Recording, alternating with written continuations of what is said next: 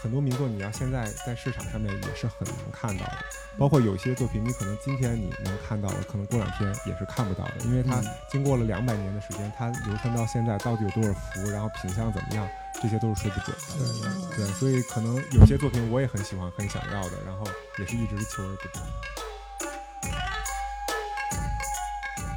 日本从什么时候？从很多年前就发展到说什么呢？干脆就不是人跟兽或者兽跟兽，嗯就直接就是拟人化。嗯我把马拟人化，我把什么船拟人化，船，哎嗯，把把历史当中有名的军舰拟人化，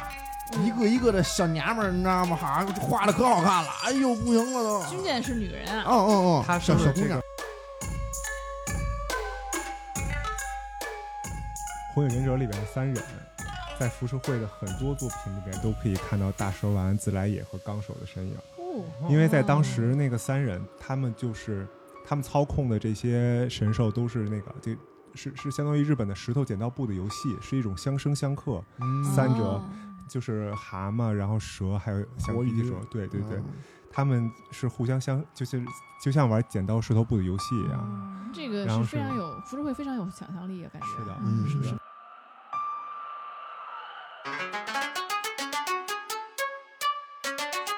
哈喽，大家好，欢迎收听新一期的三元制造，我是你们的主播洛克西。大家好，我赵彤。大家好，我小金。大家好，这是雪雪。大家好，我是依然。哎，这次的这个嘉宾是我们的老朋友大家好，我是陈楠。陈丹，之前来录过一次这个印度，给我们讲了很多在印度的有趣的见闻。对，嗯，然后这次呢，就是完全一个全新的东西来讲。我哎原来我我刚知道他是一个就是浮世绘收藏家。谈不上收藏家，就是收藏爱好者。其实我感觉很多人就是听过这个词，但是其实并不了解什么是真正的浮世绘。所以陈丹，能不能先给我们讲一讲什么是浮世绘？其实大部分人也是听说过浮世绘，但可哎能真的去接触到啊、呃原版的浮世绘，浮世绘的原作可能会接触的比较少。呃，浮世绘其实就是日本江户时期的一种民间的艺术形式，就是以木板画为主。就比如我们先呃，大家知道最多的就是那幅大浪神奈川冲浪里，就是没他错没错，对，它其实也是呃木板画的方式呈现的，然后它也是每年全球曝光率最高的一幅图对片，嗯，用在所有的广告，然后这些艺术插图里面。啊，没错我看过那个的原，就是我在博物馆展览的时候看过那个原，嗯嗯、就是原版嗯是在那个澳洲的 NGV。嗯，对对，就是因为它是木板画，所以在当时制作出来的不只是一幅，所以。呃，我们现在看到的很多浮世绘的作品，可能会看到在大英博物馆有藏，在波士顿美术馆有藏，嗯，然后它是，然后日本的很多博物馆也有藏，就是因为同哎当样时的，嗯，一幅作品，然后对很多有很多的那个印刷版的是吧？它，嗯、在当时的印刷可能会和我们现在理解的印刷不太一样。它虽然在当时不是手绘，它是在当时是这么一个制作的工艺，我跟大家先嗯、呃分享一下，就嗯是，呃，是由画家先去画出一个线稿，就是画家就是。浮世绘里的绘师，就像那个那幅大浪的作者就是葛饰北斋，就是这个嗯画这一幅画的人。他画好这一幅画之后，会交给雕版师，然后那个雕版师会把这一幅手绘的线稿放在木板上面，粘在上面，然后他去雕刻，沿着这些线去雕刻，哦嗯，雕完之后，它就会呈现出一个线稿，然后，呃，出现一个线板，然后他再去把别的纸放到这个木板上面，再去印折，哦，再去印折，拓然后对，算是一种拓印的方式，最古老的那种手、嗯手工的拓印，对，嗯跟我们的活字印刷术很像。很像。有嗯那它就可以无限踏，呃，其实也不是无限塔，因为它基于木板的这个材质，它会损哦耗。嗯印到一定程度，它的边缘就会受损，就不锐利了，哦所以它呈现的状态就已经没有办法。嗯嗯而且在当时，它的木板是一种很稀缺的资源，它可能在制作完这一批作品之后，就会把这个木板就就铲掉，上面的画儿就铲掉，然后继续哦雕刻别的作品。哦，所以在当时制作出来的那一批作品，就是绝呃、版那个原版的，就就后来就没有嗯办法再重新去制制作了。嗯然后刚才只是说到他那个印折的师呃雕师，他会先雕出一版线稿，然后再由印折的师傅再把这个线线稿再给拓印，拓印出来。嗯但这个只是一个线稿，他需要把这个线稿再放到别的木板上面去去雕刻每一种颜色的色板，嗯啊，就是因为它是一种传统的套色的工艺，嗯嗯，它就是会有这个线线板作为一个主板，然后每一种颜色它会单独再制作一个木板，嗯然后他当时制作一幅浮世绘的作品，至少要雕七八个木板，然后印折六七次，然后才能够呈现哦出嗯嗯呃像我们现在看到这种这么多颜色、这么丰富的这种木板画的嗯哦效是不果是。可以这样理解？就是说，这幅画上面需要几种颜色，我就需要几个它吧。是的，基本上是可以这么理解。那这种画儿是在民间就很流行，还是说只嗯是给王公贵族？它是我觉得你问的这个问题特别好，就是因为浮世绘它之所以在当时可以掀起这么大的一个，就是对艺术界有一个影响，就是源于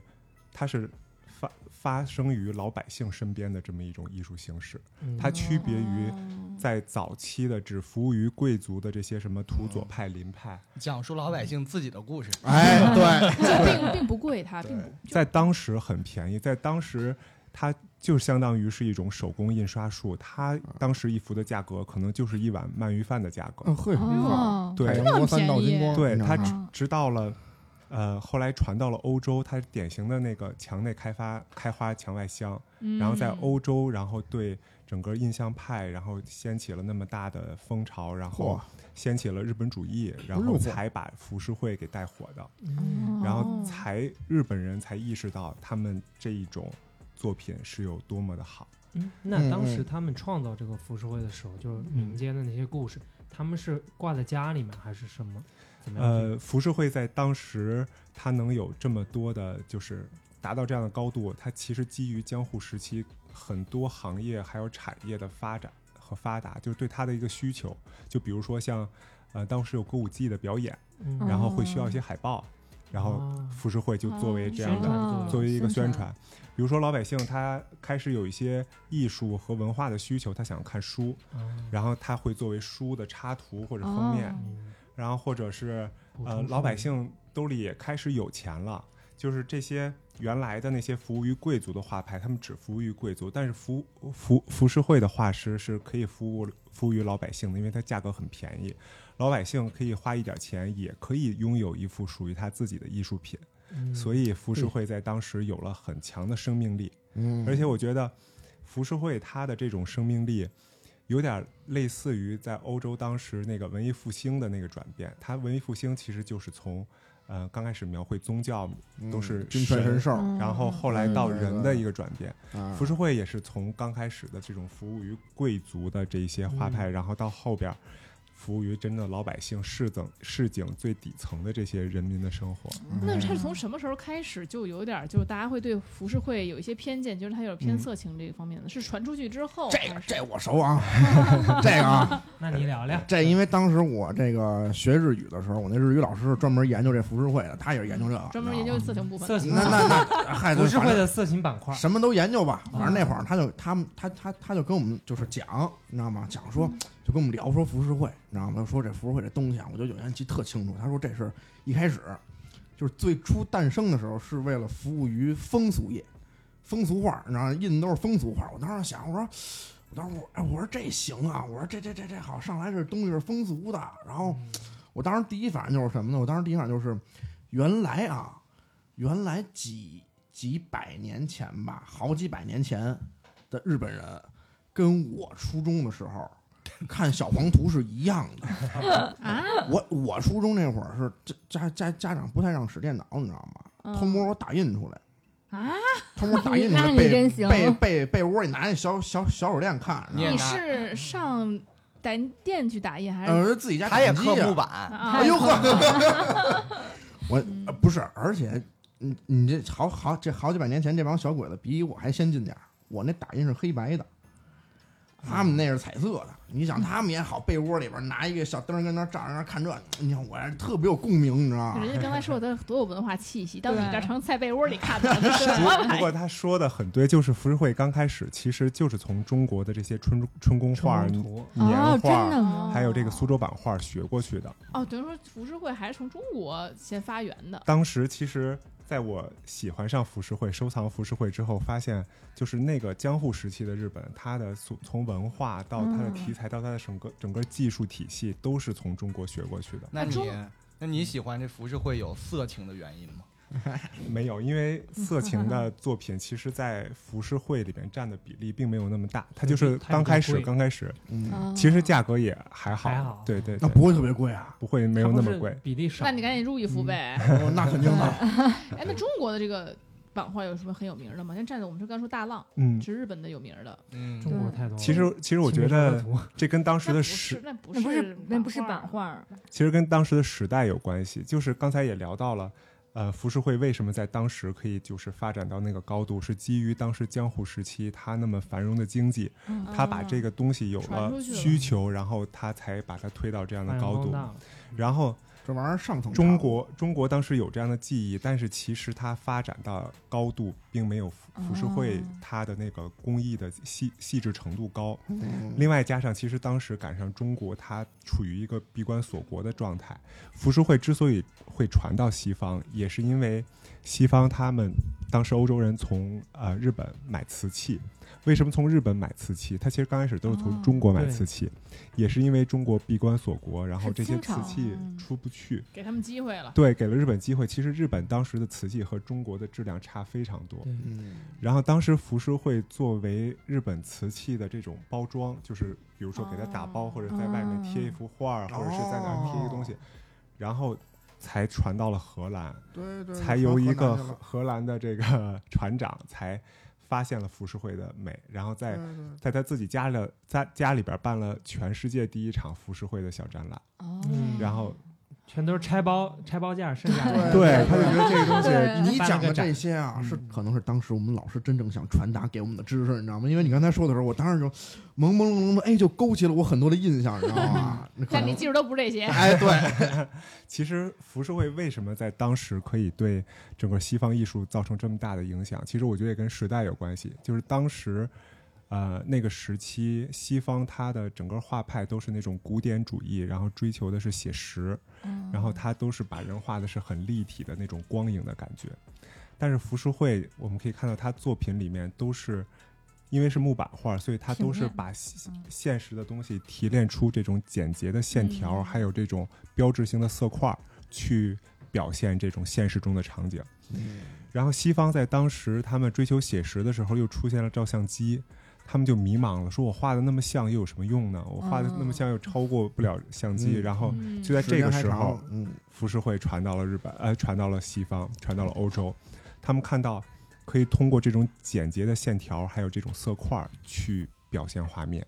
这种艺术在当时他们看来就是一种抽象，由此才启发了。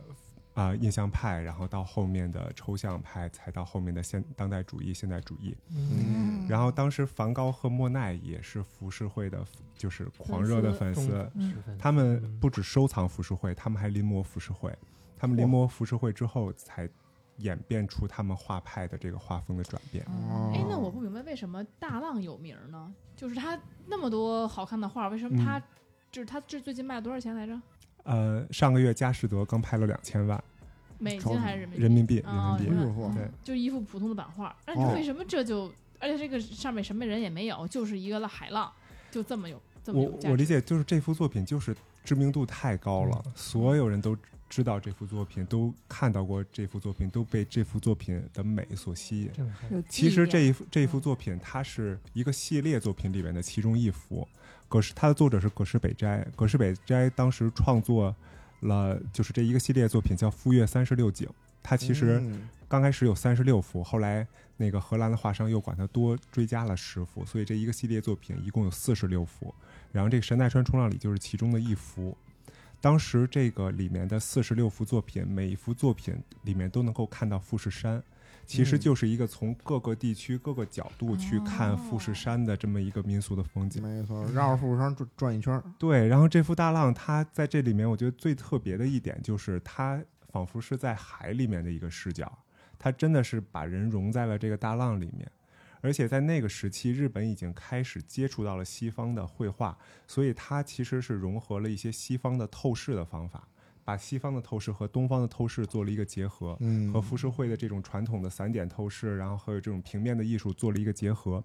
所以它既对西西方人有接受，东方人又觉得新潮，嗯，所以就从那个时期就开始让所有全全世界的人追捧。嗯，但喜欢就是没有办法说一个具体的原因。对嗯，哎，这个东西有人追求那个原作的手稿，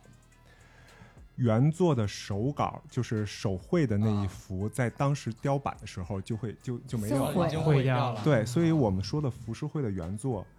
百分之九十九都是以木板画的形式呈现的。哦都印出来了。对，它只有在特别特别早期会有少量的去手绘的用。sketch 那种铅笔画呃的线，条，对对对，然后在那个在浮世绘里叫做肉笔，就是肉手绘的，嗯但是嗯占的比例非常非常少。我们现在所熟知的、了解的浮世绘作品都是这个木板画。但这个还挺难的，就是它其实硬木板我们都知道，你雕刻得是反着的镜像嗯，对，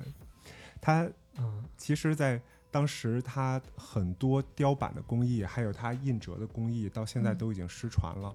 嗯、一会儿我可以给你们看它原作里面的很多技艺工艺的东西。对，今天陈嗯楠带来了好多真实的作品，哦，原嗯哦原版对他刚才的收藏。嗯真的，说，嗯，刚赵哥说你把工作都辞了就干这个，这这么能赚，这么赚钱吗？这这事儿，其实也，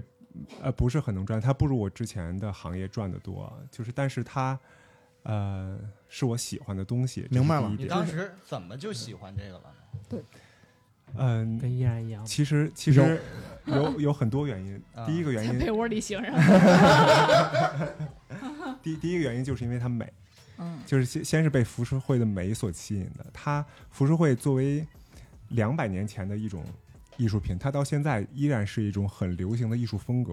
就是它的美是是刚最刚开始吸引我的。第二点就是，我喜欢这些买这些啊、呃一些老的东西啊，艺术品啊，出去玩嗯那儿可会太买。爱了，然后然后呃，这个东西我买得起，就是。比如说像浮世绘，现在很多的作品，我们聊到它在大英博物馆、波士顿美术馆都有收藏，但是像其他的作品，像他们其他的藏品，你可能几十万、几百万你都买不到。嗯但是浮世绘现在浮世绘作品，可能原版的作品就是几百、几千块钱就可以买到。嗯对于我们这种什么就是人民币是吗？人民币啊，人民币，对，就那能是是距今多少年的，能买个几百块钱？呃，我收藏的是现在可能在日本还能够买得到的这些原版的作哦品，基本能基本上都是江户后期或者是明治初期的。有就是在一八零零年到一八九零年之间吧。嗯，嗯这么长时间的画才卖几百块钱，是啊，他就收是藏这个价值都不都不值了。对，所以当时就是发现了有这么一个品类可以作为收藏的时候，就觉得嗯很惊喜。哦，平时因为像中国在那个时期的画，大部分都在博物馆里了，嗯对可能是呀对，因为对种种的原因，也原因它留存下来的一些精品的东西比较少。但是浮世绘它也依托于它是木板画，也是服务于老百姓的，所以它在现在，嗯、还可以收藏得到。嗯，哎，其实一样，咱们现在也能买着好多那个明清时代、什么唐唐宋时期老百姓使的碗，嗯那那得破那完没有也可以买啦到一些书籍啊，就是可能印嗯刷品跟你嗯手绘的原做的它价值还是不一样。对你看看陈楠那作品都是包的好好的，而且就是一点嗯没有破损，对非常干净，而且颜色鲜亮，对嗯，一点没有那什么的。而且刚刚才还这就是提到，就是收藏浮世绘的第三点，就是因为它好辨别，就是因为它是木板画，嗯，你很容易可以从它的背面。第一点，你先从它的背面去看看它们有没有手工印折的痕迹。嗯，如果有这个手手工印折的痕迹，这个东西就百分真之品八十了，就是就是它需要有这么一个板，嗯它才可以去做出来。嗯而有这个板，它就是要不然是当时雕的板，嗯要不然就是后面有人再去复嗯刻刻的吧这个去做版。嗯复刻的作品都是浮世绘里最有名的这些作品，嗯因为它后面的人再去雕这个版，它的成成本就会很很高。，就是它不像江户时期，有呃，这个有那么手艺多的手手工匠人，嗯因为日本到了明治时期开始引入了西方的这些。大机呃器，，大机器这些对技术之后，它的传统的手工的工艺也是慢慢的就消失了。嗯，所以后来不容易打再再有匠人再去复刻这个作品的时候，它的成本也很高，所以他都会挑最有名的这些作品。嗯而最有名的这些作品，在各大博物馆里面都有馆藏的同款，你是很容易能够去对版，能够看出它的差别的。对，嘿，而且你两百年前的原作和现在的嗯、近几十年的这种复刻的作品，嗯它从那个气息上面，你也是可以很容易去分嗯辨这么出说来的。来，你就是收藏这个浮世绘的入门的门槛会稍微低一点。对，所以我就觉得浮世绘对于个人收藏爱好者来说，它还是嗯很友好的。对对那那个神奈川冲浪里嗯大概多少幅？嗯，在当时像这种有名的作品，可能会达到几千幅了几。千？那现在就是保留下来的大概几十这几个百。这个就不没有不知办道法了哦去推定了，有的可能在私人藏家手里，有的在博物馆手里。嗯，近反正近几十年市面上面见到的，可能没有超过几几十幅吧，反正几十很幅少。嗯然后拍一幅就两千万，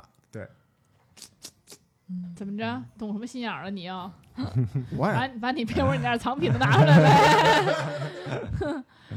所以就是对这个胡适慧来说，就是有名儿的，像我们刚才说了啊，就嗯就依然感兴趣的那部分作品，嗯，他为什么是从这块儿开始有名儿的呢？因为也是从人性的角度出发的，就是刚开始这些老百姓最迫切、最底层的需求，可能就是一些性啊，一些对于性美情人啊六欲有对嗯这些东西是他们最底层的。其实浮世绘的里面涵盖的题材非常多，像刚才说的春画，在浮世绘里叫做枕绘，就是枕边的这个绘。哦啊你看就是我那种，你看 我那叫被被被窝花儿，嗯整晚会上是一鉴种赏的，哎然后，呃，像我们知道的神奈神奈川冲浪里这种风景绘，其实在当时叫做名所绘，其实也是因为当时的人有钱了，他们喜欢出去旅游。当时也没有相机，也没有什么明信片这些东西，哦他们就把这个东西当做一个旅游的纪念品带回来给大家看。啊这是我刚才去的地方，我看到的风景，然后大家对，那会儿嗯也没有个照相机，所以正好就把当地的风景买回来，通也过没画儿的形式。也没有旅行青蛙，然后另外就是像舞者会，就是歌川国芳是一个画舞者会和妖怪会特别有名的一个画师，他就是哦嗯当时画的那个《水浒一百零八将》，它里面有很多纹身的作品，就是到现在都还被当做刺青的图案。嗯，哦对，然后我也有带他的原作，一会儿可以跟大家分享。行然后另啊外还有像也是国芳啊、方年这些人上画的比较多的，像妖怪会。就是把日本的这些物语故事中的这种鬼神传说，嗯然后都会、这个听起来都会放在里面。哎，这个这个日本人真的很爱画鬼，我觉得中国人没有说把鬼当成一个就是美术作品搁那儿画很多的，很《少山，海经》但呃少一些嘛。对就是咱们对说对鬼说的都少，你更何况说把鬼画出来了，对对聊对斋对也会写但过是这些不作会品，对但是对少。对不对，会作为主角，就可能你是在对降鬼、降妖伏魔对这种配嗯合仅有的一些也因为某一些时期的特殊因素，然后可能被对毁掉的嗯比较多吧但。日本人好像嗯真的很喜欢这个什么鬼对啊啊神儿，对的啊，他们平时玩的游戏就是一些人坐在一块儿，然后一块儿聊鬼故事，一个人讲一个就是《百物语》的那个故事。嗯嗯嗯，然后另外就是一个浮世绘没有办法避开的题材，就是美人绘，就是因为他在到什么程度会画到什么程度？就是裸露 程度，或啊者对，或者他的这个色， 给你翻译一下。或者说这个色情程度是到什么程度？我没看过。啊色情程度其实是嗯，三点全漏，就是底线也是非常低的，就是你我在浮世绘的作品就是里面看到过有有人和动瘦物的的，啊，对，然后有人和鬼人的，和什么动物呢？ 人和人和马，人和马见的最哦多。这个你有收藏吗？嗯我们这个高老师看过，马有点高吧，我 感觉这 怎么人人和狗你？没看过那个咱们有一个啊。那个叫那个电影儿三级片，人狗就情那未明了明是不是躺着是？马在上什头么不，是给他换了一个马的那个徐锦江演 的，就是哦，光把那个部位换成马的了。对对对，那怎么知道是马是驴？有一个是马呀那个韩国一六年的一个电影叫《小姐》，就是啊不知道你们看过我没看看了过，嗯嗯它里面就有用了葛饰北斋一幅特别有名的那个春画，就是一个章鱼和一个女子，哦，张这个力好和像鱼有印子象，这个现在这是特别有，特别 火，带动了日本好这个多少年的发展，触手嘛，对对啊对嗯对对对哎对，对，好像现在有很多触手什么的东对西，对对对漫画里边是吧？对动画对片儿对里边对，那种那个当时就是一个海女，然后和海里的那个章鱼，然后纠缠在一起，然后整个哦它的那个肉体和这种章鱼黏腻的这种哎肢体对触感，然哎后呀相互交融的那个状态，嗯在当时绝对是超前的。嗯，真的哎呦非常。现在都超前的，你没有收藏这幅作品吗？没有，那个算是应该很贵了吧，最最有名的浮世绘作品之那一啊多少了。钱啊那个？ 哎，你也敢最相近信这那想个在买？市面上最近都见啊是见吗不到，对对那对。那我不能买回来藏被窝里那个。嗯哎那个如果看到了，我觉得肯定很多人都会花很高的钱买哎。呦，好家伙！你看你喜欢，大家都喜嗯欢。我这辈子高低得弄一幅那个藏我被窝里。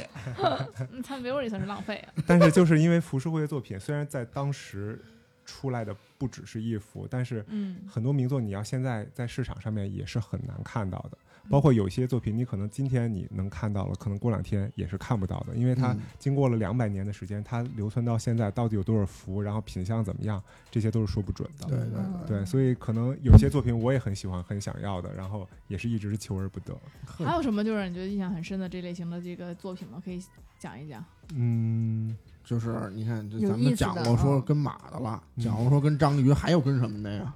大象行了吧？还有还有还有还有鬼的人人和哦人鬼、和鬼和啊鬼，就是那种轻鬼或者轻、轻兽或者哦赤兽，啊然后他哎，们这现在现在听起来都觉得很有意思。啊，对，对都不我以为你都说听起来很刺激，咱都没有说，我操，白无常跟阎王俩人怎么怎么着啊哈？嗯那你不要出些不敬 了话，你确实对啊没有过就是这种感觉，对吧？对咱们对这而且就是像这种类型的片子也是没没听嗯过的，嗯 没然后有，他们对吧还有一些画面是描绘的是一些地狱图绘，就是啊在地狱里面场场景。小鬼儿它有一种是惩罚，就是在当时的同性恋是不被允许的。哦惩罚同性恋的人，他会在有两个鬼把一个人把那个人去按在地上，然后往他嗯肛门里面去灌桶水。哦，这个就好像会听细致过到这个份儿上吗？这个话会会，但是那个那个人的表情是一个很享受的表情，啊，嗯就是在当时其实你能看出来他它们是它的取向，对对对哦，就画的这么精细，对哎，好天哪！，依然你日常接触的现代的日本漫画里面有没有类似这些的？没有灌，桶水的，不是，就差不多类似的题材 哎不，他应该不会看这种题材，因为是他吗？他就喜欢看女的，他嗯有哦不喜欢看男的呢。不是，就是咱不光说说说说同性恋往屁眼里灌桶水，不是，这个，嗯就说就对，就是说咱扩大一点，嗯比如说这像都是是处人是吧人和人外，嗯，对好多嘛，现在而且日日本从什么时候，从很多年就已经发展到说什么呢？干脆就不是人跟兽或者兽跟兽，嗯就直接就是拟人化嗯。我把马拟人化，我把什么船拟人化，船，哎，嗯把把历史当中有名的军舰拟人化，哎呦一个一个的小娘们儿，你知道吗？哈，画的可好看了，哎呦，不行了都。军舰是女人啊，哦哦哦，他小说小的姑这娘个，特别对，这是日本那个时期就是浮世绘里一个特点，就是因为在当时浮世绘想要制作出来，也需要经过幕府的审查。但是幕府哦当时有规定，就是你不能出现某一些历史人物，不能嗯出现某一些历史事件，不能出现某一对对些场景。所以这些浮世绘画师，他们又想要去满足市场上人想要看到的东西，又想嗯表达自己的观点，他们就会把这些嗯不能画的东西拟人化，比如说嗯一些武将，他把它画成一个雕像，旁边有雕刻人有有木匠在雕他，啊，但是那个人物还是以画像的形式呈现了。那个时候就擦边儿了。呃，对对对，因为浮世绘在那个时候就相当于现在的自媒体一样。确实，嗯嗯，就是这个自媒体也是要经过政府的管控，不能说哎你想说什么对对对就说什么，对想做什么就做上什有么。政策，下有对策。那是的真是依然说你这个动画片里有鬼什么的，有小鬼儿的吗？有啊跟鬼的，啊啊！你说跟鬼跟的赤面獠牙的，对呀，青鬼白就红是鬼的，那都是帅点儿的鬼，啊，他们会把鬼给帅化，就是画成一大帅逼。没有丑鬼，嗯，哎，嗯，咯咯咯就挺丑的，但是他会是那种就是告诉你是这种妖魔鬼怪的那种。他他就会直很直的告诉你，这东西你就别往别处想了，他绝对就是那个鬼。阴阳师啊，就是最火的那嗯个，其对，实没错，类似的。对，其实阴阳师也有色情版的啊，没有，哎，啊这不是这个玩意儿，这个这什么啊，这个日本啊，它这个色情啊，它也是这个自媒体，你知道很多人都是同人画师，哦比如说有阴阳，阳师这游戏吧，我给你画好多那个什么，呃，对吧？画一块儿给你整一整它，哦哎明白，那些个漫明白画儿特别多，哎，其实像我们现在看到的很多漫画里边的人物和情节，都可以在浮世绘这些古老的物语故事中找到原型。没错儿，比如说像你刚才说的安倍晴明，然后比如说像《火影忍者》里边的三忍，在浮世绘的很多作品里边都可以看到大蛇丸、自来也和纲手的身影。哦，因为在当时那个三人，他们就是他们操控的这些神兽都是那个这。是是相当于日本的石头剪刀布的游戏，是一种相生相克，嗯三者哦就是蛤蟆，然后蛇，还有像活鼻涕鱼啊蛇，对对对，嗯他们是互相相，就是就像玩剪刀石头布的游戏一样。这个然后是是非常有浮世绘非常有想象力啊，感觉是的嗯是的什么都有。 那会有网球王子这种的原型。嗨，别这样胡扯，扯，不是说没找 原型，嗯但是我们现在看到的很多漫画，它都会和浮世绘去做一些联名的一些复刻。嗯比如说大浪，就是像那个机器猫哆啦 A 梦，它就会有做那样的复刻，哦有见过其实价格卖的也非常非常高。我说嚯，然后像那个，周边也出了很多，对对对，嗯那浮世绘现在还有新的题材不断的出来吗？现在服饰会被用到最多的，可能是一些纹身纹身师他会喜欢服饰会的风哦格。哦对，另外就是像呃一些日本的呃文化的爱好者，因为浮世绘它里面是反映了最本真、最最传统的这些日本当时嗯江户时期的这些文化。但是就没有说现代人我画一个当代日本的浮世绘出来，画完之后我也做成那刻出个来刻出来，然后印也像是哎没有。嗯现在中国有一些版画师在去呃也算复刻这个浮世绘的作品，复刻就像刚才我们说的复刻。嗯嗯就是它其实也是需要重新雕版、重新印他折不创造的，新的，他就是复刻他原来的。对，就因没为它原作的价值会更高，它自己嗯重新创造的话可能会少一但点。如果要是说这世界上没有人画色谷、嗯画新宿、嗯，画那个，对吧？你那你画一这个的浮世绘，你就是但自是自己画线稿、刻那个木板，然后弄出来也牛逼。但对是涩有谷和人新敌人宿这种，我觉得跟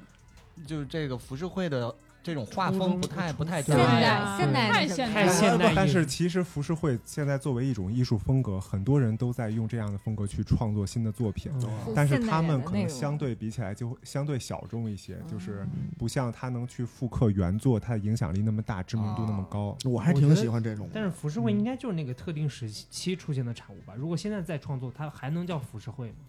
你这个问题问的特别好，对吧就是因为浮世绘它。盛行于江户时期，但是其实，在明治时期就慢慢的走向没落了，就是因为这些呃新的这些技艺对传统工艺的影响印。刷术啊，所以其实到了明治明治中期的画师，后来就再也不称为自己为浮世绘画师了。嗯，然后只有在那个时期往前的。呃，这个作品才叫做浮世绘。嗯再往后，它可能就是像新版画儿，然后像这些作哦品对。的版画嗯就我们其实对于中国来说，呃，收藏浮世绘的第一人就是鲁迅。嚯，他当是时他当时收藏了很多浮世绘他的也作品他。在日本读的书嘛，对，哦他在日本读书的时候，然后他，但是他收藏的都是复刻的作品，啊，我以因为为他在收藏的全是那被窝里的。他收藏的都是复刻的作品，而且他是从浮世绘这种木版画的形式看到了一种可以影响到中国新文化运动的这么一种方式，嗯他所以把浮世绘的这个木版画的工艺当时也带回到了中国，然后印在新青年后来对对到新青年，后来到甚至嚯本大的校徽，它其实都是有点那种味道。对有那种木版画这种传统的这种，确实他那个风格 logo 哦 logo 是他设计的吗？对是的，啊，对，嗯。北大的 logo 医生说那个纹身的事儿，现在有没有比较有名儿的那种浮世绘的纹身啊？大家嗯都会用什么样的？因为很多有时候感觉像那种黑帮啊什么的，爱用那个女人，嗯半拉女的那嗯种，对，是吧，戴油爆着嗯发皮子半半遮面那感觉对，，说不上来，有的女的，然后就是那还个有那种袒胸露乳的女的，每一个祢豆子，啊这其实现在很多纹身还就是像那会儿江户时期的一些传统的物语故事和人物和动物，他们用的还是最多的，像一些什么鲤鱼啊，或者是一些鬼怪，嗯像般若呀，像哦嗯一些那个。呃，或者舞者呀，或者是一些美人啊，都是现在我们或者一些大蛇，都是我们现在纹身的作品里面嗯都能经常看到的。嗯这个在纹身里叫老传统，哦，那一般就都是这个风格叫老传统风格。而且且，其实我觉得浮世绘它不只是作为一个图案在纹身里边这么火，而是因为它在浮世绘的作品里面，你能够看到它的纹身是和整个身体的这个肌肉和它的这个线条和它整个动作是一个相协调的一个状态。哦对，就它不只是一个一个单独的一个图案。就比如说，待会儿我给大家会看到的一幅歌川国芳的，呃，《水浒一百零八将》里边那个个朱贵那幅作品，呃，我就现在给大家描述一下吧。它就是，它是把背部整个背部露给大家，然后它那个背部纹了一条九尾狐，哦然后那个九尾狐的那个九条尾巴是顺着它的双肩往下滑落的，嗯然后那个朱贵它是一个双手往下拉。那个响弓的一个姿态，嗯然后那个它背上的九尾狐是一个往下去下潜的一个姿态，又和它往下去拉弓的一个一个力道做了一个结合。嗯所以整个它这个纹身，你能够看到是和它整个动作身体是一个嗯完全相协调的一个有一状个态。动态的感觉。是嗯的，但一般还是都是一帮黑社会的在在在纹， 对，再好就是你也不能纹一个，明天在日本本身纹身就是类似于黑社会这样的人才会去纹，嗯，嗯而且呃他们纹浮世绘一般都是包半甲，身上还嗯挺前挺好胸看后背对加两个半手臂嘛，对，画臂。而且当时日本纹身的风潮其实就是从歌川国芳的那一套作品而来嗯嗯的，哦，就是因为那套作品带火了日本的这个纹身的文化美到让人觉得想要纹到身上了都已对经，嗯，不像赵哥在我每而在且次看我真的就想纹 他。其实怎么着还去那个美容店，美容是不店是里面那纹日眉本那个店，是竹联帮吗？日本这那个台湾 是竹联帮吗，台湾日本那个叫什么帮啊？日本的那叫那个什么吧，叫什么他们叫什么？三口组，啊，对山口山组，口山口组嗯对，帮？其实他们当时去喜欢浮世绘里的纹身，不不只是因为它的美、它的图案，而更多的是因为它当时他们崇拜中国的这些《水浒》里面的这些英雄好汉的故事，啊他们当时是。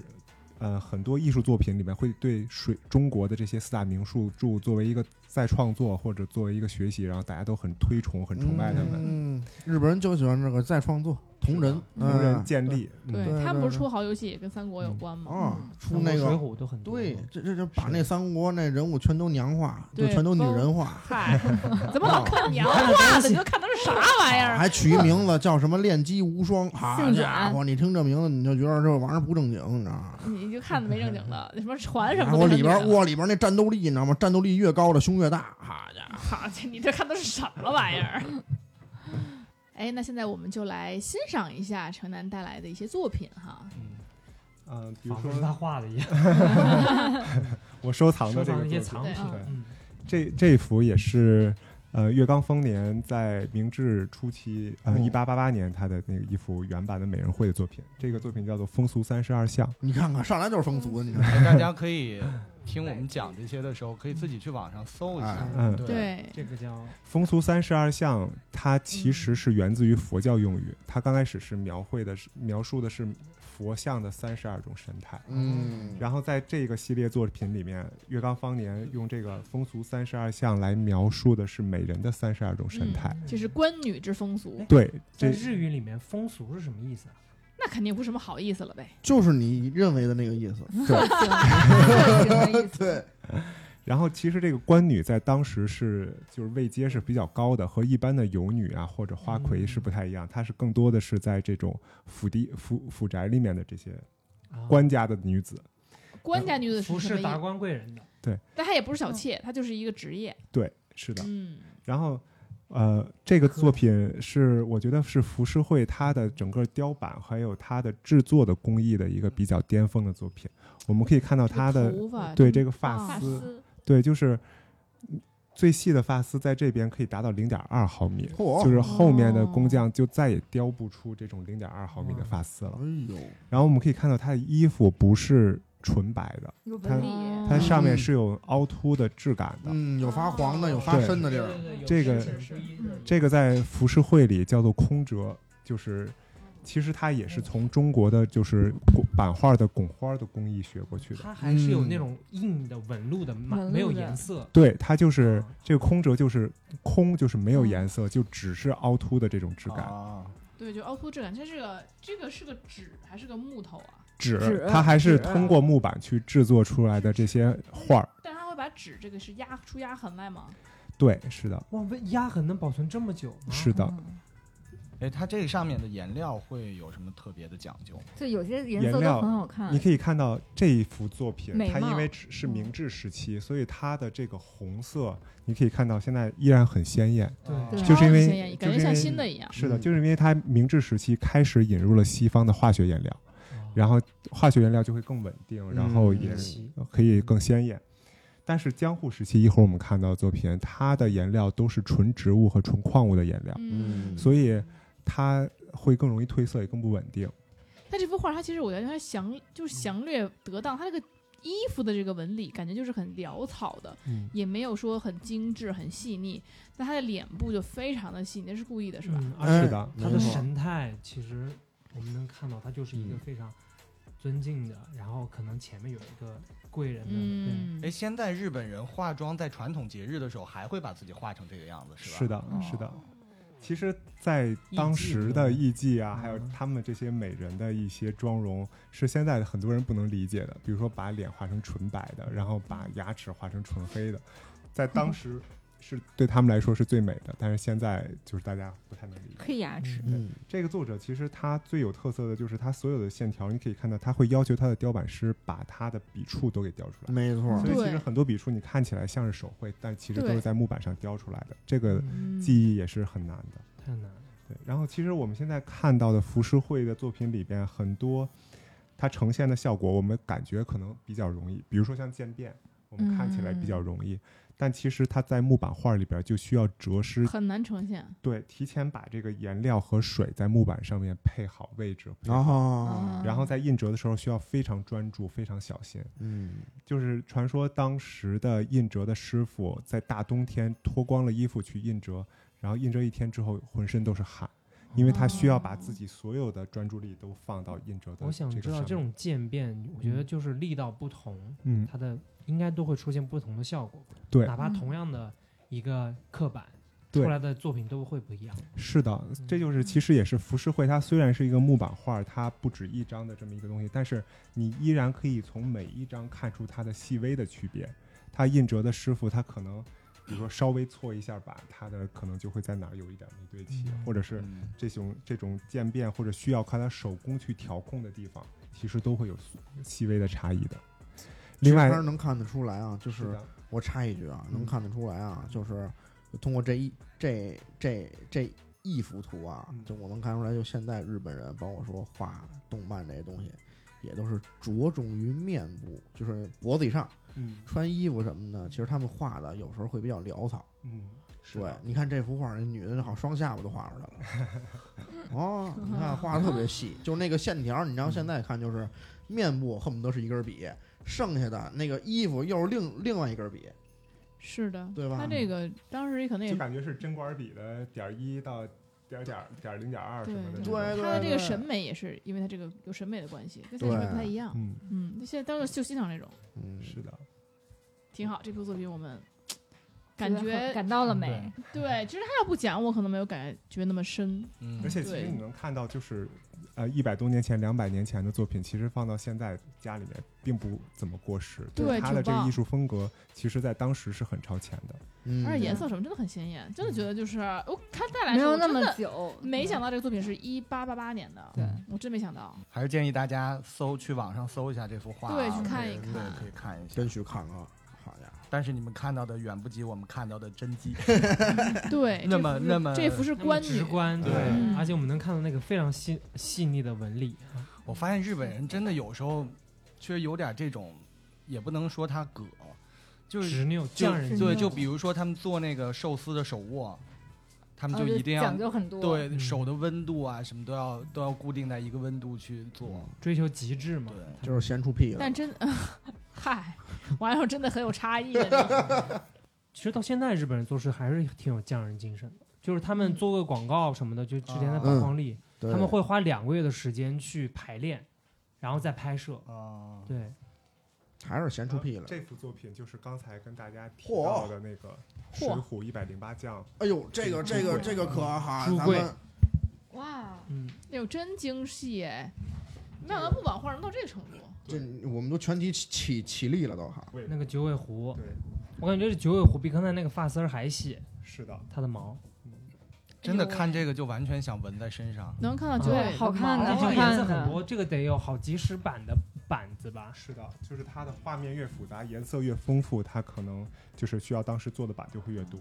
而且就是这个是当时是我最喜欢的这个画家叫歌川国芳，这是他最巅峰时期的作品，他把所有的心血然后都放在了这一套作品里面。这幅画能值多少但真的钱？这画儿几万块钱吧，嗯，我觉几得万块值钱？几万块钱你就这么拿着嘛，你就给它裱一裱。 啊因为在在家里面保存的时候，就是用这样的方式是最好的。它这个这么多年了，就这个色儿接触空气不会变褪它色。这明显有点褪色呀。它最会让它褪色的还是光，然后另哦外就是那个酸性嗯的，虽然说不能在博物馆里用闪那闪光灯嘛啊，，闪光灯哦哦，嗯，这个能看出来它这个肯定，你看这能有那刚刚那鲜亮吗？肯定有差异哦的。然后这个作者也是刚才那一幅美人绘的作品的那个老师，嗯哦，呃，这一幅是歌川国芳，刚才那个是月冈芳年，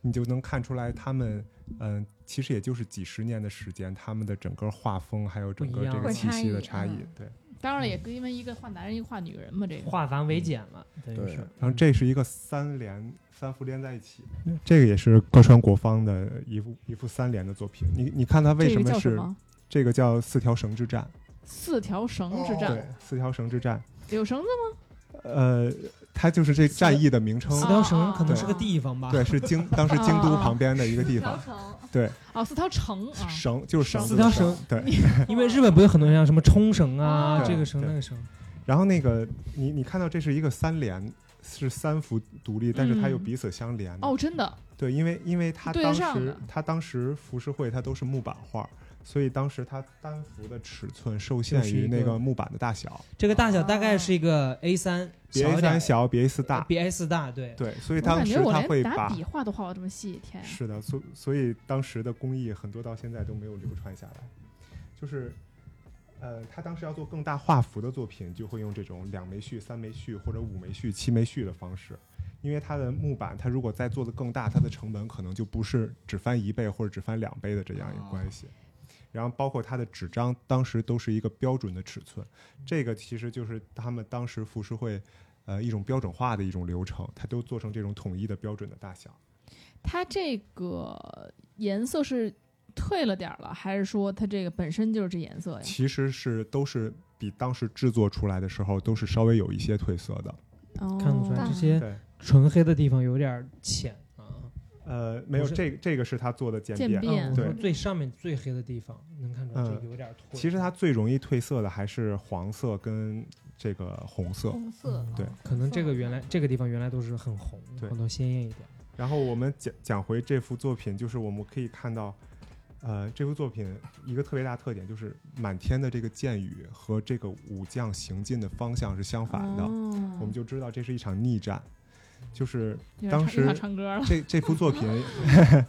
这幅作品也是歌川国芳的遗作，就是哦歌川国芳当时因为画了很多讽刺幕府政权的作品，后来也被捕入狱了。哦，然后这是在他出狱之后画的仅有的几幅作品之一然。哦后身体就不行了，对，其实不是身体不行，是是当时他相当于是受迫害了。哦，就是他因为想要去老为老百姓发声，想要他画了很多就是当时呃民间的一些著名的义士，他们是怎么嗯去跟政府去对抗，哦所以后来被捕入狱了。但你仍依然能从这场逆战的这个主角的嘴角看到他画的一丝微笑，就是他这是一场三千人打七万人的战这斗，可最后真三是千人全军覆没了，但是他依然是用他最后的这个一点画笔这点力量，然嗯后去表达他的态度。四条绳三千勇士啊，对，然后他依然是是在他的嘴角画上，有一种向死而生的感觉。嗯，哎呀，这么说倒是挺震撼的。嗯，对，对你可以看到这套作品，它不像刚才你们看到的那个《水浒》，就是那么强健的肌肉，然后那种嗯身材的那种爆发力。它其实对于这些武将的肢体的描绘是特别简单、特别简洁的，但是他更注重的是这种眼神和这种面貌和这种他想要表达的东西。画嗯的真的很好，因为那个感觉，而且感觉他们这个画容喜欢把这个颜色画的比较的阴沉嗯，沉重，不嗯像咱们的那种就是哎是平常生活图啊，或者那种比较嗯清淡啊，然后比较淡雅呀、那种感觉，嗯他们好像就是带有一种是，我觉得是跟这个画家的组组呃，这风格这个风格有嗯关系。他更多的是这种怪力乱神啊，这嗯种鲜亮的、鲜艳的色彩啊，然后也是，其实这个也是浮世绘最有代表性的一种。清景泽他不是出了那个浮世绘上面有有浮世绘贴纸的那个威士忌嘛，嗯，然后这个也哦是对对被对作为那个上面的图片，嗯。确实很经典，确实而且它一直用一直用都不会觉得说你过时了，也不会觉得，嗯，只要你去一个日本餐厅，里面有浮世绘，你不会觉得说哎这怎么是有画这什么玩意儿啊？对，也不会觉得说这是一个不不恰当的。当然，我们国家的作品也非常好，但可能就适合那种非常传统的那种，比如吃个烤鸭呀什么的。整体氛围都要达对到，对对对对，真嗯吃一麻辣香锅。锅，对，但现在这个好像我感觉是你但跟服饰会和当代风格也是可以对，融就合得很好是也很时尚，有种嗯时尚的感觉。其实其它实并就不是就是因为他当时对西方的那个艺术，它影响一直到现代主义，它整个延延续，它是影响是有脉络的，所以你会发现他的风格其实更接近于现代的这些风格，对对因为对它是更接近的。就是我们再看下一幅作品，这个很是我小最喜小欢图的一个美人绘的画师，然后这个是西这个作者名字叫西斋英权，然后那个梵高当时临摹过三幅浮世绘的作品，然后其中一幅就是美人绘，就是这个西斋英权的美人，他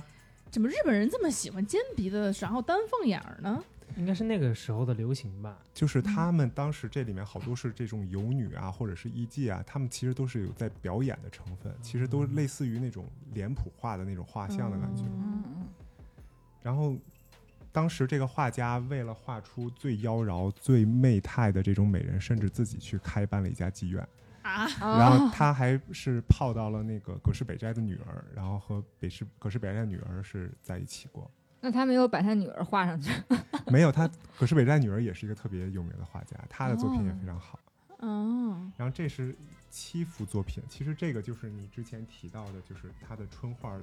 春画的书里面的刚开始的一些封面儿，嗯它就是让大家先从这些画面认识到这个故春画这些故事里边的一些美人长什么嗯目样，录，相然后当于方便大家后面产生联想，还脑有和补他的对对对，嗯像这些你都可以哦看到，这些都是洛阳我之明白麦了色，嗯，有些片子你要有一个封面嘛，对对吧？然后你看嗯你选中一个，你再往那儿看嘛，是不是是？对你点进去才有全身，对对，哇哦，天呀，这我一想就感觉想象片，浮想联翩。嗯，当然说长得也差不太多吧，就是一些发饰上的差别。而且你可以看到，就是这一幅你能，它的鼻梁和它的额骨是有高低，就是有凹凸的变化的。哦，它的鼻梁和它的眉毛的这块的骨头是凸出来的，就是在画面上是凸出来的。它也是在木板画里做出来的效果，嗯，不是它是有这么粗的，是一个面，是整个是面从鼻子到额骨的这一个面。有点像我所以们现在说的英文洋文那个洋文就是凸的，所以这个是什么时候？所以每这个幅的是鼻子一都八二零年左一右，八二零年，是这个衣服两百得年前。值多少钱这一幅？这幅是今天其实跟大家带过来的，呃，很多是不卖，就是因为收藏自己喜欢这个东西，嗯大部分都是自己收藏，所以很多市场上面现在也不太能看得到的。嗯，那你如果卖呢？如果卖不卖，就那卖它你就是嗯无价，那你是多少钱收的呢？嗯，不能说。哦，行业机密，对，人万一万一天要卖呢？？ 想一块儿去 了，收藏的比较早，嗯就是很多我现在就是在有在卖一些作品的价格，其实是比日本现在能买到的还要便宜的。嗯你瞅瞅啊，良心买家。哎，一般都有什么渠道能买到这些画吗？去找我们的嘉宾啊，啊，那是，那当然是一种途径。对，就是比如说您是从哪儿买的其实呀？日本它是有很多旧书店或者百啊，货流店通的那种，都可以买到。那想想买到依然喜欢那种类型的，能去哪儿买呢？也可以去一些呃旧书店，旧书店里边可能你喜欢的这种会更多一些。哎日本会有那种鬼市嘛？因为中国有很多这种地方。其实我朋友之前也收藏这种老东西，但是他收集的是西方的那些信件和钱币什么的。它会有那种古董季，哦就是每年会举办那么两三次的这种古董大祭，然后也是类似于国内地现摊在儿啊办的市鬼集一样。嗯然后还有就是像那个旧旧书，就像比如东京神保町的一条全是旧书街，全是可可以以。去淘淘这些对对东西对，但因为疫情过了之后，我知道那边有很多店铺都已经关门了，就是他们也而且扛不住疫情，对，而且浮世绘它其实作为一个两百年前的原作，它也没越卖越少。很多人也他是做这种相关的生意，嗯，刚开始比如说他可以卖就是这些人的作品，到后边他可能就只能卖比如说明治时期或者是更近代的嗯不作生品。产了嘛？对，对嗯就是它就是像石油一样，这种当时的这个资源就越挖越少了。对，全都而是且个人收藏去了。而且我发现一个细节啊，嗯它所有的名字上面的标音啊，嗯，跟现在就是真就是就是跟现在日语读法完全不一样，好是的好好好多。是的，但是其实浮世绘对于中国藏家来说很友好的一点，就是它上面的文字全是汉字，就你可以看到当时中国对于日本的影响，就是他们是以认识汉字为荣就是哦所有他们标题或者是是人名的这些正式的地方都是嗯汉啊字，。逆向棒子，你看看，所以其实现在很多人会问一个问题，就是，呃，日本的东西和中国中日关系这么紧张，然后浮世绘这一块儿怎么样怎么样？但是其实越喜欢浮世绘，我越会觉得自豪，就是中国越文对中国当时的那个强文大化自信，嗯文化嗯自信是越有自信的。，嗯而且且其实我会觉得艺术这个东西，你如果说光看艺术，你最好是要单纯一些，不要去牵扯那么多，因为。浮世绘之所以在日本可以去做到这么好，也是因为他们从中国的这些版画学习了中国的文化，嗯学习了中国的嗯这些、呃技艺，然后起才码那个才时期做出中日来还是的很友好的。是的。嗯而且然后，呃，西方之所以后来能有像抽象派、印象派、现代主义，也是当时从日本的浮世绘再去学过去的。对其实整个艺术的发展的过程，就是国际间大家整个文化的一个融合、交流一个嗯交流，然后才大能融合不断的进步。然后，但是中国现在如果说像因为去一些呃民族主义的一些啊、中日关系啊或者怎么样的、嗯，去破坏屏蔽掉嗯这些艺术的好或者这些东西，其实我会觉得和清清朝时候那时候的固步自封、去闭关锁国其实没有什么区别。对，这嗯个，艺术应该是还是要无国界的。嗯，嗯，嗯，嗯，所以你说这这这些东西带来的这种全世界的影响嗯，还是要从瓦特发明蒸汽机说起。没有瓦特就没有蒸汽船，没有蒸汽船就没有后来的这个，对吧？全世界这大融合，工业哎革命，嗯，没错。就是当时的这些贸易互通，然后导致的这些文化和工技艺，然后可以这样互传相播。交流。这个作者也是歌川国芳的弟子啊哦，然后他他是叫什么呢？是那个源赖光和那个垮锤保辅，然后在这斗法的这么一个画面。哦叫原来原来跨绝锤保辅，就是源赖光，源赖也是光个阴是阳师吧？好像他是当时一个特别有名的武将，嗯然后他。哦手下嗯有四大天王，也都是当时最有名的这一些呃物语故事里边的人物。比如说我嗯们知道的像金太郎，他长大了哦就是他的四大天王里面的其中之一，哦，坂田金时。然后这是他们在一起和这个贼首斗法的这个过程。这个大蛇就是这个贼首召唤出来的。然后这边它那个宠物是什么？这边是一个小小熊，哦黑熊。这黑熊是这边召唤召唤出来的，你可以看到这个整个这个大蛇，它占据了这个画面的哦全部的构图，然后而且是成一个无限大的一个构图。啊其实，在当时来说，哦对对对是一个很嗯很超前的一个构图。黑丝滑我，操，但是，然后在这边凶神恶煞，但是你可以看到这个小熊是一种更气定神闲的一个状哦态。其实，嗯在这个对故事里边，最后获胜的还是源赖光这一边，就哦是他更多的是当时。对于这种恐惧的东西，你可以看到他画出这些妖怪，画出这些恐惧，他反而是为了让人去不不恐惧，嗯，去去行善，去让大家意识到这些这些身边有这样的武将，可以和这些邪恶去邪恶嗯正去如做正斗如争。邪恶嗯，对这就是浮世绘里算是很有名的一幅妖妖怪绘的作品。之前像我刚才听你们说，谁去看过那个七九八的妖啊怪我展？看这过一看幅也过是在那个妖怪展里面是在 C 位的作品，嗯，这是你把你这拿过去炸，是你借的啊？不是我的哦这幅，另外但一是个是也就是一模一样的一模一样，啊就是对。嗯行啊。行啊了， 这源赖光啊，这其实挺有名儿，好多的那个什么降妖除魔的都是他，嗯你知道吗？他这个名字就很熟悉，这以前他他他就是一真实的历史人物嘛，后来把他哎就问就跟那个什么就就跟咱们说关老爷哦嗯赵子龙似的，那那感觉你知道神话了就抓鬼的啊对，钟馗嘛，其实就是日本它的妖怪会里边这些最有名的这个妖怪，就就是钟馗，就是你可嗯以看到，就是嗯有各种画面，钟馗在那儿抓着小鬼，哦而且他会用这个去作为辟邪，嗯家里边有男孩的或者是呃去除疾病的，像抱枕会，就是他呃会在当时流行类似于天花儿，然后就会抱枕会对。来，他您就是详细讲讲他什么会叫抱枕会？抱不是枕就这种疱是疹，就疱是天疹花疱儿、疹对对对抱枕，对，就是你一种身疾上病生的，就是你身上的这个，皮肤病嘛，就啊皮肤类似于天花嗯儿一我样。听成抱枕他了。要把它画下来啊。他有的作品里面会画下来，但有的作品里面，他就是比如说画一个钟馗抓一个小鬼，然后他就把这个画面挂在家里面，就相当于是驱啊辟邪，然后驱哦那你鬼。家里会挂什么呢？我家里面其实挂的是财神爷价格不太高的作品，因为啊像价格比较贵的作品，可能就是哦怕会光怕它会褪挂出色，来然后啊就是可能就是几百几千的作品，但其实装饰性就已经很好了。嗯，有基没有除魔、斩妖除魔、去除疾病的功效？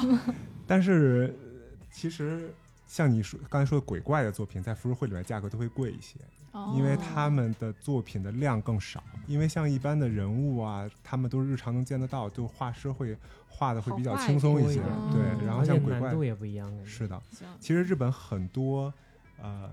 鬼怪，它的形象都是出自于这些浮世绘的画师，他们才有了这种具体的形象想象。力嗯刚开始都是在文字里面有记载，后来都是慢慢的才有了具象的这些。或者也很多参考我们的《山海经》啊这些。对对中国对，的是的。啊，那你这是的卧室里会挂点吗？比如卧室里室挂点美人图什么的。卧室里不挂，我我门口会挂点儿有一春花张钟馗钟馗的图。哦，真的是好册子。这这两本书叫《北斋漫画》，是这个书已经破的快要散架了呀，感对觉真这的是老书了呀。这个就是呃莲花画嘛，日本所有漫画的鼻祖，哎就是，真葛是葛饰北斋，他就是画了，这其实算是他的随笔集。他所说的漫画，就是他日常生活中的，就是他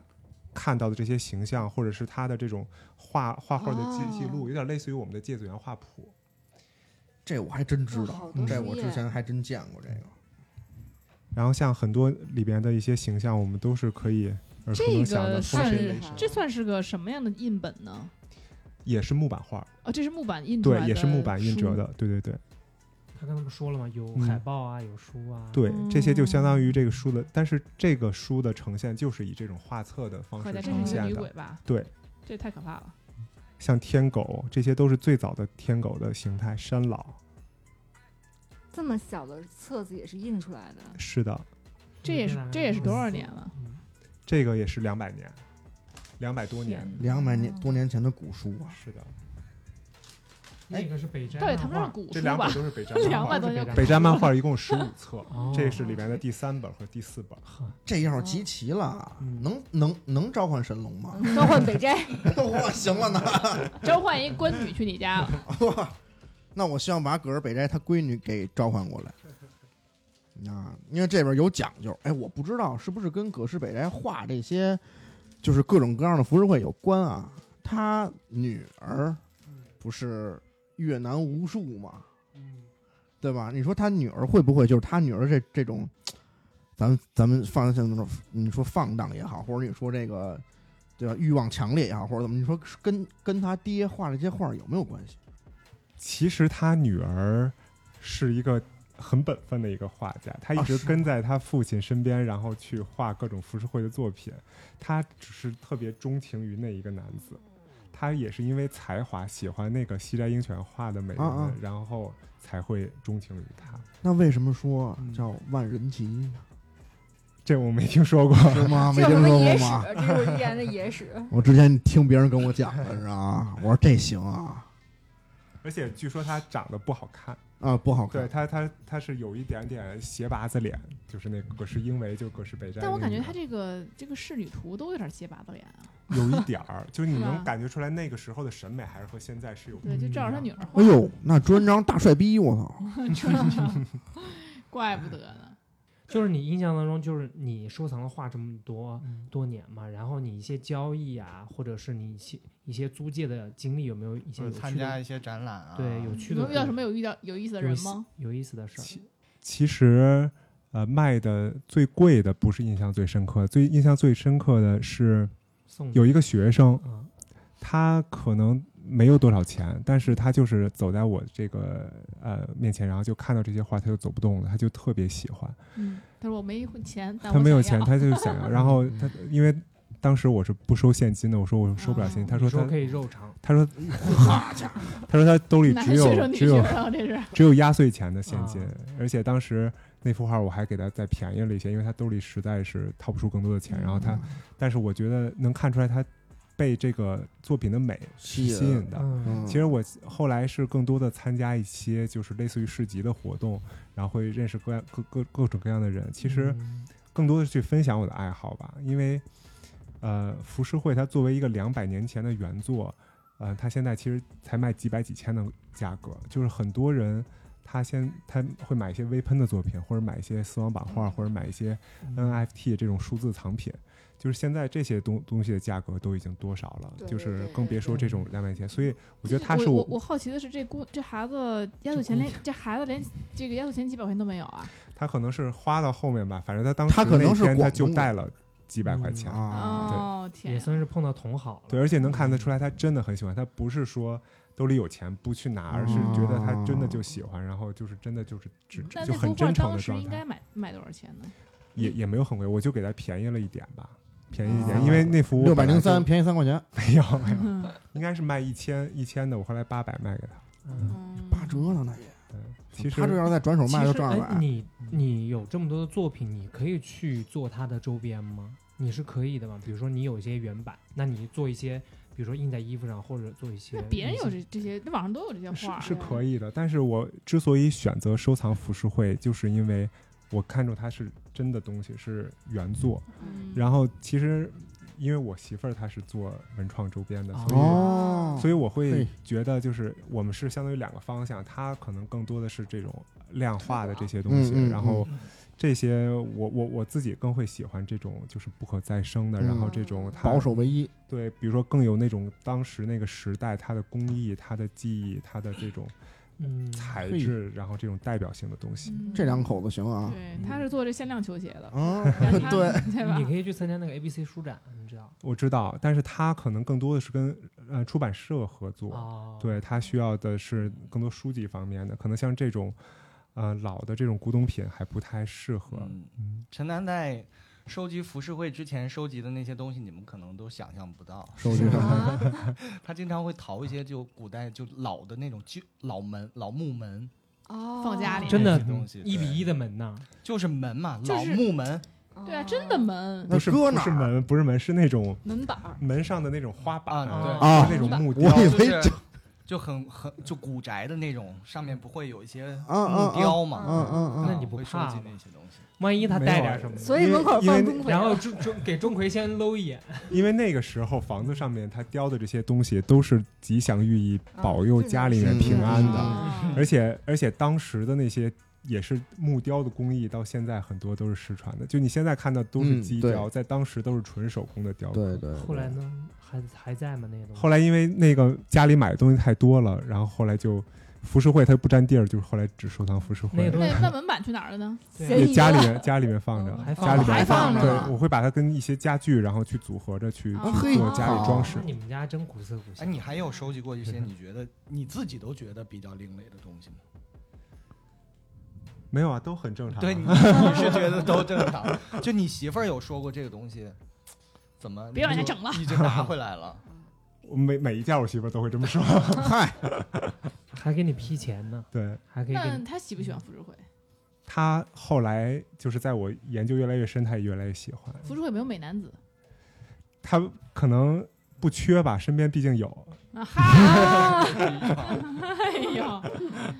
所以就是我们像我们普通的买家，比如我们想要在家里，哎，也想摆，对，挂嗯一幅浮世绘，假设说那是什么样的就比较适合推荐呢？我们入门儿其实呃，如果刚开始买的话，就是装饰性强一些的，可能像美人的作品，或者是像风景的作品会比较合适。但是风景绘的作品买在个大浪哎价格会贵一家里那点。房子 镇不住，然后我会推荐大家，就是因为浮世绘它的类别很多，不同的。呃，类型题材去选，就是那专门画那个题材的画家的作品。比如说风景绘的作品，就就去买歌川广重的，这还是能够买得起的，而且也是浮世绘三大画师之一，是和葛饰北斋齐名的。但是它的价格其实比北斋价格还是便宜很多的，然后几几千块钱也是买得起。然后另外就是美人绘的作品，我现在可能是国珍或者是像西斋英泉买的比较多，他们都是他们的美人是很有当时的特色的，就是江户时期那个美人，她的这种猫手，然后这种啊、呃猪猪手，然后猫背，然后就是那种媚态，对对，就是他们当时的一种形容。然后就是呃，像舞者会的作品或者妖怪会的作品，就会推荐像国芳或者方年的作品。对，大家一般也不会买妖怪放家里，对，因为但还是弄钟馗镇着，但是因为为妖怪它还是非常有代表性的，很多人很就是漂亮。就是他知道浮世绘也是从浮世绘里的妖怪妖怪知道的。嗯嗯，那浮世绘一般最小有多小，最大有多大呢？最小其实它当时的这个尺寸就类似于我们现在的 A 三、A 四、A 五一样，嗯，嗯，但是它当时是从就类似于咱们现在三开、呃四开、八开或者十六开，它是从一页纸，然后折一半儿，是一个还一个一大的个也是拼起来的吧？标准的一张大纸，它折成一半儿，他们叫大判。然后这个大判再裁到一半儿就是中判，嗯然后这个中判再裁一半儿就是小判。他们有大判的吗？有大判，这些就是大判，然后也有那种更大的、看起来像是哦 A 四 A 五的大对小，，所以你能看出来，当时限制他们大小的不只不只是纸，那个纸其实可以做得更大，它更多的其实是木板的木板大小。嗯然后它这个当时也会有个别的画儿是跟它一个刚开始产出的纸是一样大小的，但是很少，就因为那个木板那么大的很少。嗯，嗯，受限于木头，几百年的树也比 较少。哎，那有没有留存到现在的木板啊？非常少，因为在当时他制作出那一批木板之后，呃，作品之后，他的那个木板就会销毁，嗯嗯所以原版的那个版后来留存的就很少。嗯，但是后面到了新版画那个阶段，它后面逐渐有一些木板留存下来。为什么都要用木板呢？有没有钢板画？哎呦嚯，家伙，那记忆不就其实就更跟难标当时东方跟西方的像建筑，它用的材料，中国啊呃东方都是木头，然后西方都是石头一样。他们西方当时会有很多有石石板板画和嗯铜板画，但是在东方还是以木板画为主。嗯，嗯，那它材质的不一样，是因为我们的工艺不一样，还是因为我们想呈现的效果不一样？效果什么不一样呢？其实更多的是工艺的不一工样，艺就是大家整个这些工匠，他们当时建筑建筑呃盖房子，他们其实那些都是叫大木作、小木作，他们都是去木工，对，都是木工， 没就有是铁嗯匠就是木哎工。然后他们，所以这些东西他们都是有联系，都是有关联的，嗯不管是从工具，还是从材料，还是从表现力来嗯说，其实还是便宜，嗯对，嗯就是相对便哎而宜，且你比也石头而且，也趁手，呃对对，对你像西方石版画，首先它达不到那个精度，达不对到木板画的精度。没错然后当时，呃，又没有那么多的金属去做铜版画，嗯然后它的雕石头确实费劲，嗯，不像咱们国家的雕石头可牛了，就是那嗯个雕那石狮子，嗯嘴里还能雕个球儿，嗯，对吧？咱国家应该也也能整石板的，嗯，都能整嗯，但这石头没办法掉头发丝儿，因为石头脆嘛。对啊，对，雕不了对那么对细啊对对对，嗯就就嗯就是说亚洲人还是喜欢精细的东西，对，嗯，要求细致，没错儿。哎，那如果想要去买这些画儿的话，你这边还有出售的吗？有啊，就是我现在一直在嗯就是把一些早些年收藏的去出售，因为我我我本职是建筑设计，然后但是本职的工作现在市场越来越不 好，但是也是跟艺术相关的嘛。对，也是艺术相关，嗯然后现在在用自己一直以来的这么一个爱好来回血来自救吧， 然后就是嗯也就是， 而且也是这两年国内的浮世绘的展览办的越来越多，嗯然后对他认知认可的人越来越多，我嗯在开始出一些自己的收藏。但像你说的这玩意儿，它是一个不生产、非生产性的东西，哎那你越卖越没有了呀，你这以后怎么办呢？那只能价格越越卖越高了，现在就是这样一个情况。然后来回倒腾呗。就是这几嗯年浮世绘的价格其实都是在肉眼可见的一直在涨。飙升，因为它越来越少嘛，越来越是的稀缺，肯定物以稀为贵了，嗯所以就出手慢一点儿，是没准儿的就越来越高了。所以，如果听众朋友们有想要了解浮世绘的，或者有想要哎同好啊，或想要买，哎，哎，不管咱们这个价格区间到什么程度，几百到几万都有，对吧？对，哎，那有需求的就加入我们的粉丝群来问一问哎，陈楠，那怎么加没粉丝错群呢？您就可以加我们的这个电台的小助手赵阿密的微信 rolling FM R O L L I N G F M，然后我们小助手就会把您拉到群里了。哎，之后就可以跟我们一起交流，然后有需求的话，我们就可以呃看一看陈楠有什么样的这藏品，然后如果有喜欢的话哈，如果你要下手，哎这个也是我觉得非常值得，因为现在下手其实是一个很好的时间，手慢无嗯嘛，对呀，对吧？然后越来越少了嘛，是不是没？错，而且真的很好看。对，而且对两百年的作品，哎，你啊对几百块钱买过来了，我觉得是有历史感的东西，对很对值对得呀，对我觉得。而且近期有什么呃这种类似的浮世绘的展览吗？或者近集市对，会近参与近吗期嗯，近期的活动比较少。我知道上海还有北京都办刚办过两场比较大的，然后那个嗯安徽省的美术馆，它嗯刚办了一场浮世绘的展览，但是里面大部分作品都是复刻的，啊就是现在其实国内很多的展览里面，然后或者是一些流通的这些作品，大部分是复刻的作品你。看说这话的时候，咱们嘉宾就那个眉毛就已经皱在一起了，那种略微的显现出一种厌恶，你知道 吗？但他啊不，不他是，不是，不是 但，是你嗯嗯，是是因为浮世绘可能有些名作需要这些复刻的作品去传播，嗯因为复刻的对作品其实也有价值。首先，它的装饰价值是跟原作是差不太多的没。还错有它的工艺的这对个保留啊，你不对能说对一直不做，然后那就工艺真的完全消失了。对对，然后另外，其实即使它工艺当没有当时江户时期那些工艺那么精湛，但是它也是对它的是一种传承。嗯然后另外就是它可能价格也会比那些原作要便宜很多，对，所以复刻的作品也是有有一定价值，也都是手工雕版印折的木板画。对，包括陈楠作品也是刚刚就展览过的，然后嗯拿回来的，刚刚给我们拆包给我们看的嘛。嗯，所以就是，如果大家真的有兴趣啊，还是欢迎大家来一起我们的群里一起交流。然后你喜欢的画儿啊，或者我们有什么都都可以聊一聊，是不啊是？哎在群里我们可以发一发大家喜欢的各色的图啊，依然喜欢的图啊，被窝里看的哪儿看的都可以发一发。那我们今天就先聊到这里吧，下次再见啦，拜拜，拜拜拜拜。